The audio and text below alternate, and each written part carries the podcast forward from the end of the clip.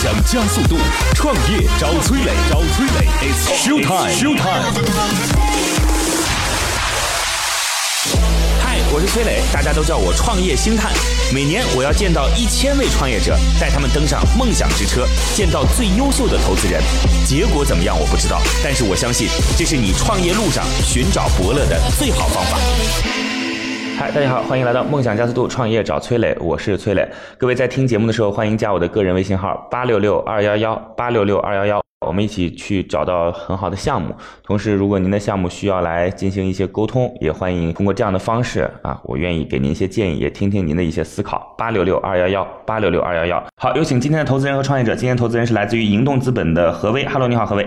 你好。今日投资人何威，盈动资本投资董事，关注金融消费及黑科技，曾投资高登仕德、数喜金服、已买车、人人信等项目。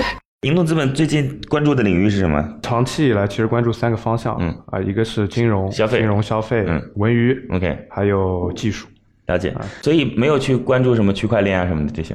关注是关注，只是我们没有出手。OK，何为？其实您自己看消费和文化都会挺多的。对，嗯，我们来看看今天的项目。今天项目是来自于来办智能智慧零售的董亮。Hello，你好，董总。哎，你好，主持人。今日创业者董亮，来办智能创始人。二零零八年至二零零九年任职于华为公司深圳研发中心通信部。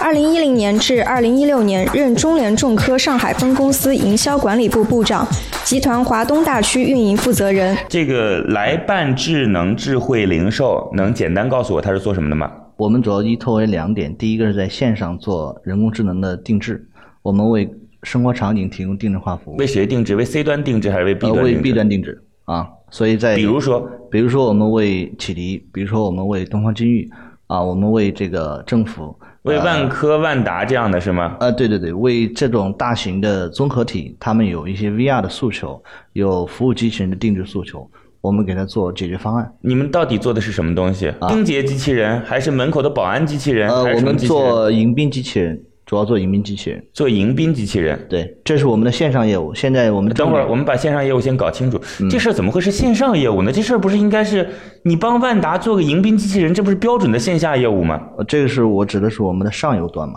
上游端我们给 B 端客户做一些。这个解决那就不是线上业务啊，OK，这是一块业务就行了，咱们别别线上线下的，好吧？OK，给万科、万达就类似于像这样的啊，因为他们现在不是你的客户，我只是随便举例。万万科是万达的大玩家，很快会成为我们的客户。OK，好，真被我说对了啊！帮他们做迎宾机器人，对，是在哪儿做？我们卖场的门口还是？主要是在他那个跟 C 端客户接触的地方。OK，呃，您刚才讲的卖的门口是它的一个重点的呈现是或者我们自己。还有一些地方，就是去查询、咨询的地方，对吧？对对对对对，还有一些邮政储蓄啊等等这样子的。OK，嗯，了解了。所以就是一个可以去给别人提供服务的交互类的机器人。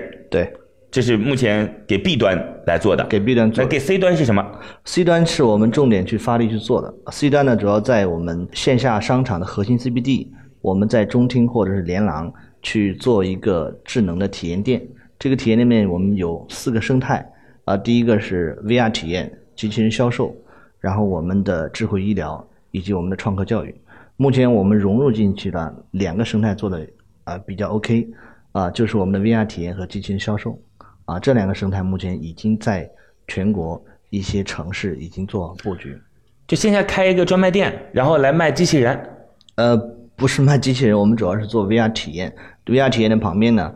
从体验的这个这个客户群里面，我们有体验式的收费，客户呢还能够在流量有一个变现，通过机器人的销售有一个变现。说实话，董总就是可能您觉得您这种描述其实挺好的，或者用这种这这这样的方式可能会显示出就整个项目的厚度。嗯，但其实我真不是这样觉得的。嗯，我我是这样想的啊，就是因为我今天不管是有几块儿。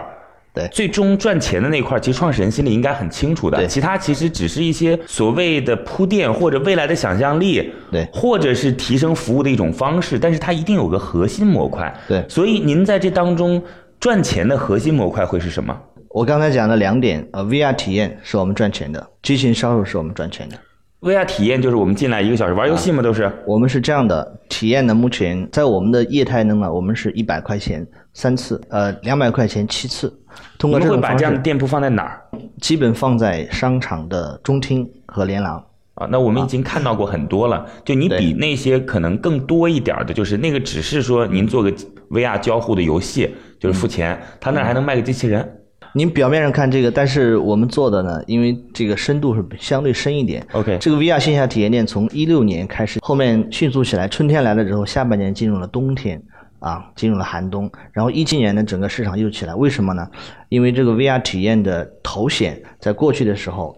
分辨率啊，等等啊，这种硬性的因素制约了它体验的这个舒适度。后面随着硬件的一个提升，现在舒适度已经解决，并且真正的这方面努力做品牌的公司切入进去，我们还是有一个比较大的提升。从我们的实际效果看呢，有一些 VR 店呢，百分之七十他们是没有盈利，但是我们做的店每一个都在盈利，并且快速在回本。好，我基本上都已经问清楚了，他们到底是干什么的了。嗯，那个何威也听清楚了呗？对，我还有一些问题啊。哎，等会儿您可以问啊，我们先把基本的情况问完之后，都是您的时间。嗯，所以现在你线上的啊，这个我也跟着您线上了。你 to B 那块业务怎么样？多长时间了？to B 我们做了一年十个月左右了啊，两年，总共大概做多少销售额？四百多万左右，四百多万，算多。嗯，好。然后那线下开了几家店了？线下有七家。是直营还是连锁？直营，全都是直营店。对，一家店大概多久能够收回成本？平均算下来是六到八个月。嗯，成本主要是什么？是房租？成本主要是三大块啊，租金、设备、设备，还有人员、人力啊，三大块其他的电费就是比较少了。几家店都开在哪儿？呃，我们开在郑州，开在洛阳，开在成都，啊，还开在昆山。都是市最市中心的 shopping mall 还是会？偏远一些，都是最市中心的。好，我问一下，您这次来融资的目的是什么？就拿到钱要干什么？其实主要有两点，第一点呢，继续开店；第二呢，招募人才。为什么不会通过类似于像加盟连锁代理的方式来获取资金，要通过股权的方式来获取资金？加盟连锁是我们目前在尝试的一种方式啊。我们包括跟开始吧呀，跟这个广东的呃，您的意思两边都可以，是这意思吗？对对对对对，这两条路都在走。是的，已经在走。呃，现在其实资金最最主要的用来是吸募人才，啊，一些特别是我们店铺运营方面的人才，还有我们技术方面准备收购一个 VR 内容的研发团队，啊，因为越拼到后面呢，这个内容分发的这个力度和支撑性越重要，所以问题肯定还会有很多，包括他卖的是什么机器人呐，对吧？这个跟机器时代您知道吗？何为？知道。机器时代，大家如果到机场去的话，都应该能够看得到啊。嗯是深圳的企业吗？机器时代是我们圈子里比较熟悉的。对，深圳的企业吧，应该是。在深圳机场，在各大机场，不是深圳机场，在各大机场都有。嗯，对。那我们大概清楚了，董总您先暂时离开一下，然后等会儿再邀请您回来，然后我们稍微聊两句，好吗？OK。现在创业者已经离开谈判现场，只剩下投资人与崔磊。卸下所有的含蓄，他们会对创业者给出怎样的评价呢？创业者暂时离开。今天投资人是来自于盈动资本的何威，各位可以加我的个人微信号八六六二幺幺八六六二幺幺，有关创业的问题，咱们可以相互的探讨。我们也希望能够一起去挖掘一些好的项目。八六六二幺幺八六六二幺幺。好嘞，何威，您觉得这个事儿其实有几个问题？就第一，它自身定位到底是什么？OK 啊，就是它是个机器人的生产商，嗯啊，只是一个销售商，是还是说一个利用机器人？的服务商啊，这个可能不够明确。是啊，第二，它 to B to C 这两端，就我理解，它要做的事情太多了。嗯啊，就是待会儿如果也可以问问他。嗯啊，比如说 to B 这一块，听上去似乎是完全不挣钱的。是啊，对吧？两年四百万啊，然后无非就是占据一些场景啊，我理解就是银行啊、门口啊，就类似这种。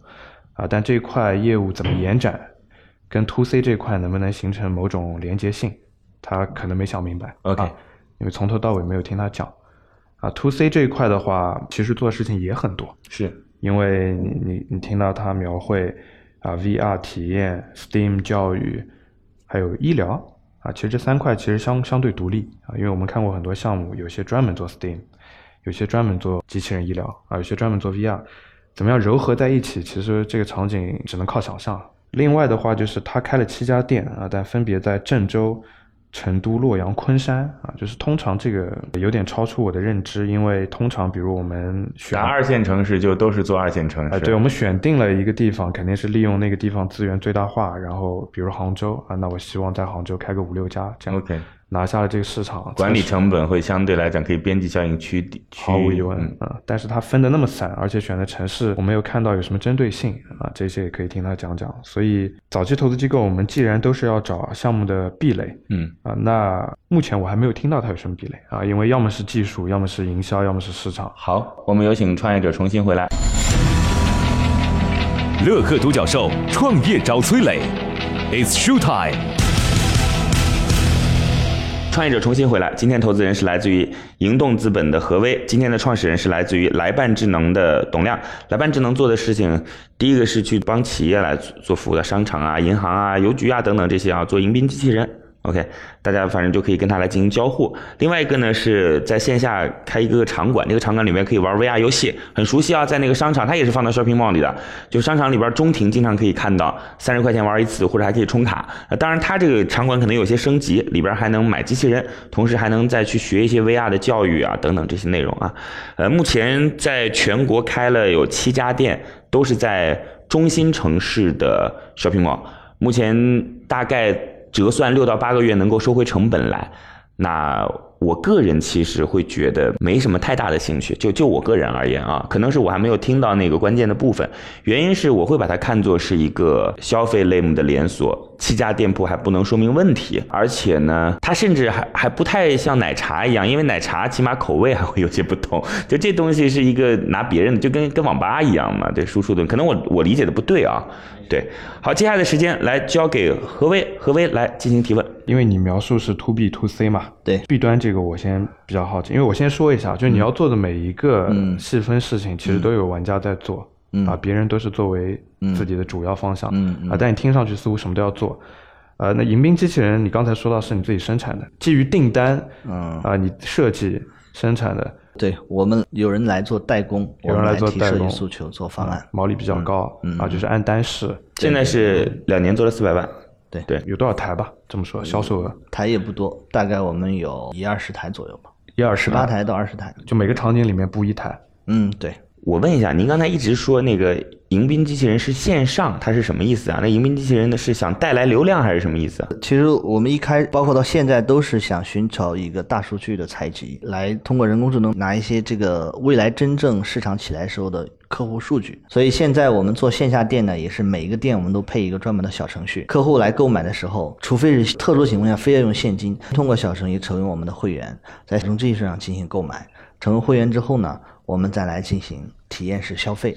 但是你自己 C 端的店铺可以这样理解，你帮人家万科做个移民机器人，怎么着用户数据还要导给你啊？这不是太扯了吗？这种呢，我们没有拿它的数据，但是这种数据是共享的，里边的数据啊，我们是有监控的一个作用啊，帮他分析，帮他这个梳理啊，帮他计算，我们也有云计算嘛我。们不纠结在这儿了，再纠结你这项目就已经太复杂了。对，就 to B 的话，这对个事情是可以专门做的。但我理解你两年做了一二十台，说明你国内没有一家 to B 做得好的，对。一家都没有，就是最好的一家三板企业对，目前还是亏本状态。对，对我理解，就是这个东西没错。有人在专门做，有人呃，不只是有人，是有很多有很多人在专门但是说实话，现在都没有一个很对，所以。所以我的意思是，董亮，你为什么要干这件不赚钱的事儿呢？坦白讲，这是我从一个国国企工作你别告诉我是你的情怀是吗？哎，我是不是这样理解？就是你目前有一单做一单，能赚一笔是一笔，但重心还是要放到打 C 端的。是是是是，最开始从国企出来呢，我从小就对这种机器人比较感兴趣。OK，后面喊了几个兄弟，大家一起来搞，就发现 B 端这个事儿呢，虽然一单的毛利比较高，嗯，但是这个客量太有限。对我们后面就发现 C 端的市场大有可为。去分析 C 端的哪个市场呢？我们就发现围绕儿童智能娱乐这一块儿，别人做的少。现在的 VR 线下 VR 很多家没有做好的原因，我认为他们把客户群体定位定错了，定位成了青少年或者是粉丝爱好者。我们的定位是儿童，所以我们所有的精力都围绕在如何吸引小孩到我们这里来。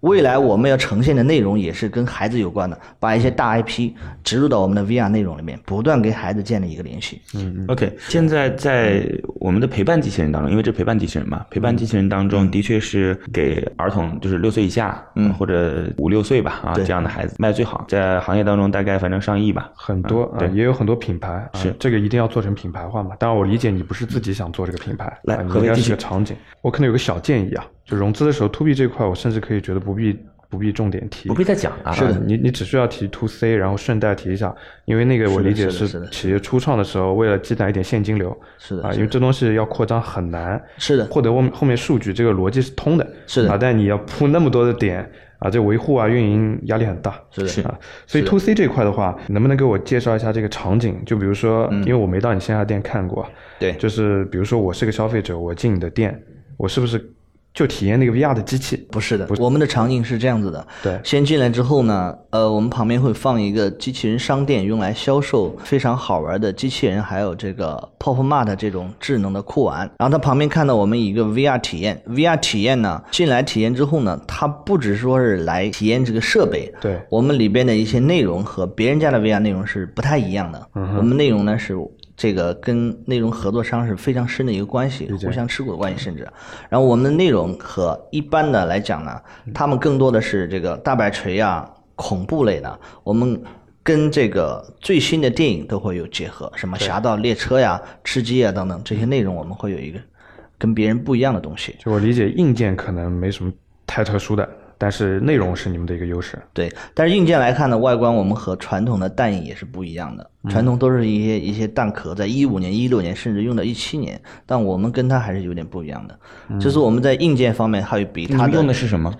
是蛋壳的改良版，但是这个视觉体验是很不一样的，所以我们给携程找到我们，我们给携程做的一个刚刚结束在苏州一个未来旅行空间站，我们是唯一的一个合作商，反应非 OK，常好。怎么样定义你的这家公司呢？你是一个空间，还是一个技术服务提供商，还是一个内容生产商，还是一个还是一个盒马，想通过线下的服务把用户导到线上去啊，等等这种。嗯 对，我们现在的其实定位越越来越清晰了。嗯，呃，我们想做城市生活、城市智能生活综合体验店，其其实是销售驱动的。体验销售居多。嗯，因为我想消费市场方面还是偏消费娱乐化这块儿，我们重点打造消费娱乐化，切入的客户呢百分之七十为儿童，百分之三十为青少年，这是我们自己对客户群体的定义。偏体验教育这块，，呃对，偏体验教育。跟奇客巴士这种不一样。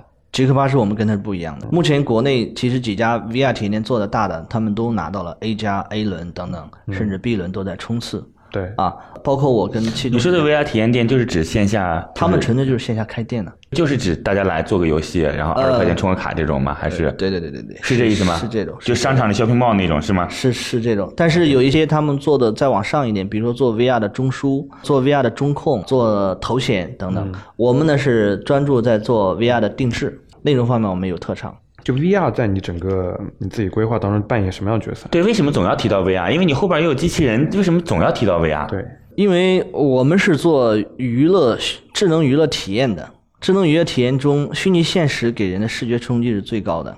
当七百二十度的这种沉浸式的体验呢，消费者他会复购率，对复购率会带来比较好的。我觉得是不是可以这样理解啊？就是你他最早做 B 端的时候是因为赚钱，嗯，然后做 VR 的时候也是因为赚钱，就是放到体验馆去。卖机器人也是为了赚钱，就所以这当中没有逻辑关联，就是利益驱动。利益驱动当然没什么错啊，但是没没有错，没有错，但是就是是是这样吗？就是刚开始，因为大家可以很清晰的想到说，我也开个体验馆嘛，如果我的产品更好，我就能赚到钱。嗯开了以后觉得我我觉得我要否认一下，我们并不是利益驱动。OK，啊，利益驱动不是贬义词啊，我知道，知道，知道。一开始公司，我只是说注重止血，注重回本，但我们不是一个利益驱动的公司。整个团队，我们其实想把这个城市生活的一个智能化，因为现在大家都说人工智能中体验不到，去商场买一个机器人回来之后操作半天，中间的折腾的成本早已经抵消了他对它的好奇心。嗯，所以我们想，我们为什么不建立一个地方？既然大家体验它的教育成本还很高，我们建立一个地方让别人到我们这儿来，嗯，又能够体验到好玩、新奇、神奇的东西，还能够买一些机器人回去，这是我们的初衷。嗯，你们有线上线上店这个这块吗？线上店之前有发力过，后面发现线上的成本太高了，后面我们及时止损了。就现在你是单店成本，我理解应该是二十到三十万。单店收益收收益二十到四十30平米左右，四十到六十平米。VR 体验和那个机器人销售大概占比怎么样？对，呃，VR 占目前是占大头，但是未来 VR 是占小头的，因为以后随着机器人的升级啊，牺牲会多一点。就为什么呢？就为什么你认为不是一个 VR 一直占大大头？因为来你的店竟然都是体验，对对对，体验是是 VR，但是我 VR 呢，这里边会有一个 VR 是消费频次，这个频次比较高，但是我月 VR 单次的收益还是比较低的，三十块钱一次。是你希望未来机器人能够占到大头？呃，因为从趋势来看，我我个人觉得啊，百思买在中国，Best Buy 在中国买卖多少多少家了？五十家，嗯嗯，但做的不好。就类似于像这样子面积更大的，不应该成为未来智能电子产品的展示中心吗？很难，我们也跟大客户也接触过，坦白讲，不觉得它呈现东西太多，了解不认为会是一个好的业态。我们虽然比较小，但是起码每个店都在活，而且活得还可以。或者网约网咖会成为智能产品展示中心吗？这这其实都有可能，都有可能。我理解，就通过 VR 找到这部分人群，是。啊，希望人体验 VR，同时在我店里逛一逛，嗯。看到什么新奇的我就顺带带走了，对。对吧？我对我们同行有做过一个，每三个月我们会有一个沙沙龙，就是 VR 的一个沙龙，会发现百分之七十的这个同行们呢，真正选店的位置不是特别注重。我。觉得你们同行离智能产品或者电子产品距离挺远的，他们不是做这个出身的。我指的是这个盈利方面的同行啊，嗯。我们去开线下店的，啊，我们跟他不一样，我们一开始跟技术是相关性的，从技术的高危降危到线下实体店。OK 那很多同行他们开店呢，可能是原来是做餐饮的，做服装的，是，然后来一个加盟，所以我们一开始和他不一样的。我们始终认为运营定成败，选址定生死，同时呢，内容决定了我们的高度，就是 VR 的内容。嗯，啊，这三大块我们都在注重。其实说实话，东东，我我到现在为止就是没有太能够说服我的啊。当然，我仅代表我的观点，不代表何威啊。原因是你刚才说内容你会有不同的东西，嗯，不太能够理解得了。一个优秀的内容供应商当然应该把内容给更多的人，对吧？他为什么会专门给你这个事儿，我很难理解。然后呢，你说产品设计来升级，对，那这个事儿呢，其实我也不太理解，因为你也不是因为过去我们知道设备主要集中在广东地区、广州地区，番禺啊，啊，番之类的对对对，番禺，我也不知道您这个有什么特别的能力，说你会比别人好，所以这些都没想到，我也不知道，或者说今天你跟肖平茂的关系很好，选址位置很好，就这些都不能打到我。何为怎么看？嗯，你现在这种模式，其实做个生意，嗯，是没什么问题的，因为你找到，你很敏锐的找到了我这个挣钱的一个套路，是。比如说我通过 VR，对。啊这无非就是定价啊，算个核算个成本，想对空间就行。但如果要资本化融资的嗯。话，首先要考虑的可能是来办这个东西嗯。能否成为一个品牌化的东西，对。啊，这套模式是不是可以标准化、快速扩张？对。啊，另外，我刚才是一直在想你的壁垒在哪啊？我现在认为，单论 VR 这里面，你可能内容算一个壁垒、啊，但当然这个要验证啊，嗯。就是你是不是确实比别的内容生产商，因为你是深度介入了内容，嗯。啊，就别人到你这 VR 体验店里，可能一方面想体验 VR，、一方面想体验特殊的，嗯。别的地方没有的内容啊，这这个逻辑是通的。啊，但是我没有看到的是在于你这种快速扩张的可能性嗯，啊，尤其是你选选址，呃，是不是现在每个城市普遍只有一家？目前是每个城市只有一家为为什么是这样？就是你这样成本会不会太高？另外，你选址的城市地域分散的很广，嗯，非常广，而且管理难度会大而且都是指引。我想知道在这块你为什么要要这样来考虑？这个就是涉及到一个事情事物的发展阶段呢。在我们当前这个阶段下，我肯定是我是依托为，比如说万达，万达在每个城市它可能有一家。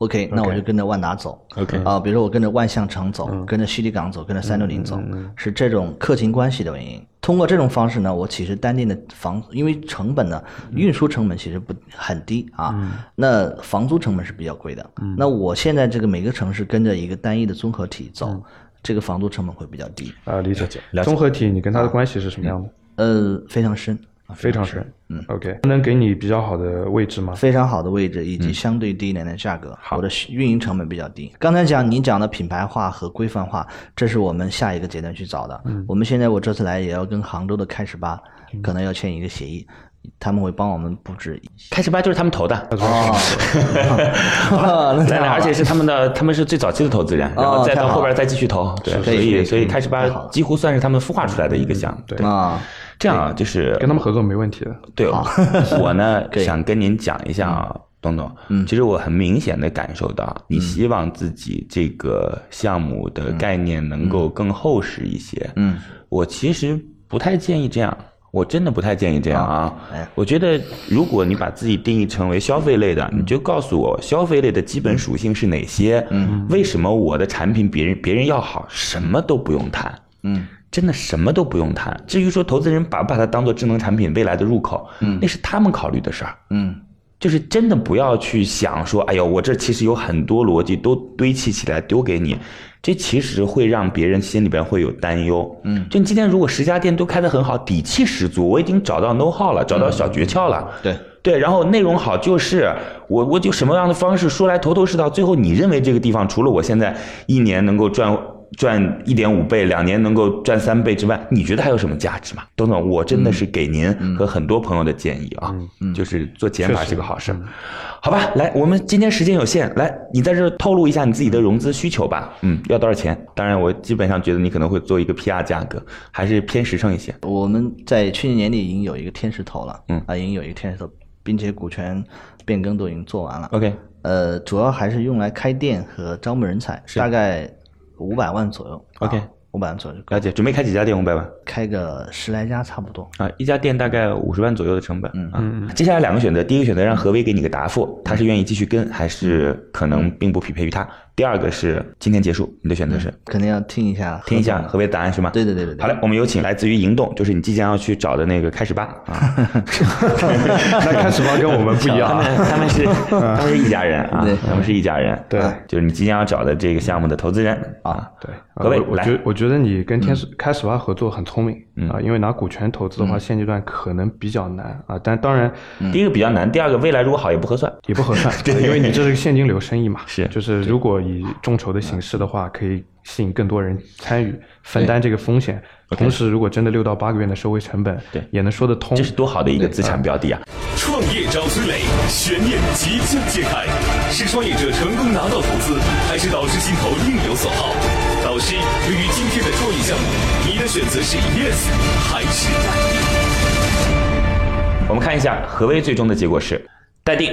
来，待定的原因，我先说一点吸引我的点，好啊，就是吸引我的点，首先你有内容啊，我觉得内容很重要。第二是我我能理解你你这个创始团队应该是聪明的，因为你知道首先要挣钱，并能找到现金流最好的方法。对啊，同时有一定的想象空间。嗯啊，但是待定的原因也很明白，第一你太散了，嗯啊，就我们不希望一个创始团队。或者创业初期，是告诉我什么都想做，啊对对对。啊，to B 我也想做，迎宾机器人我也想做，医疗的东西我也想做，VR 的东西我也想做，Steam 教育我也想做，这些其实分得很开。对。啊，你可以说后来的想象空间是我有一个场景啊，我场景的壁垒是因为我里面有只有我有的内容，我能吸引到人，人来了之后，我可以利用这些人流来做些事情。嗯啊，但你不能告诉我一开始我就要做这些，并且每一项都做得很好，这不合逻辑。嗯对啊，这不合逻辑。是的所以、嗯、我认为之后你可以再提炼一下自己，就定位可以更准确一点。好的，啊，这一点如果能把自己的定位讲得很清楚，嗯，并且有说服力的话，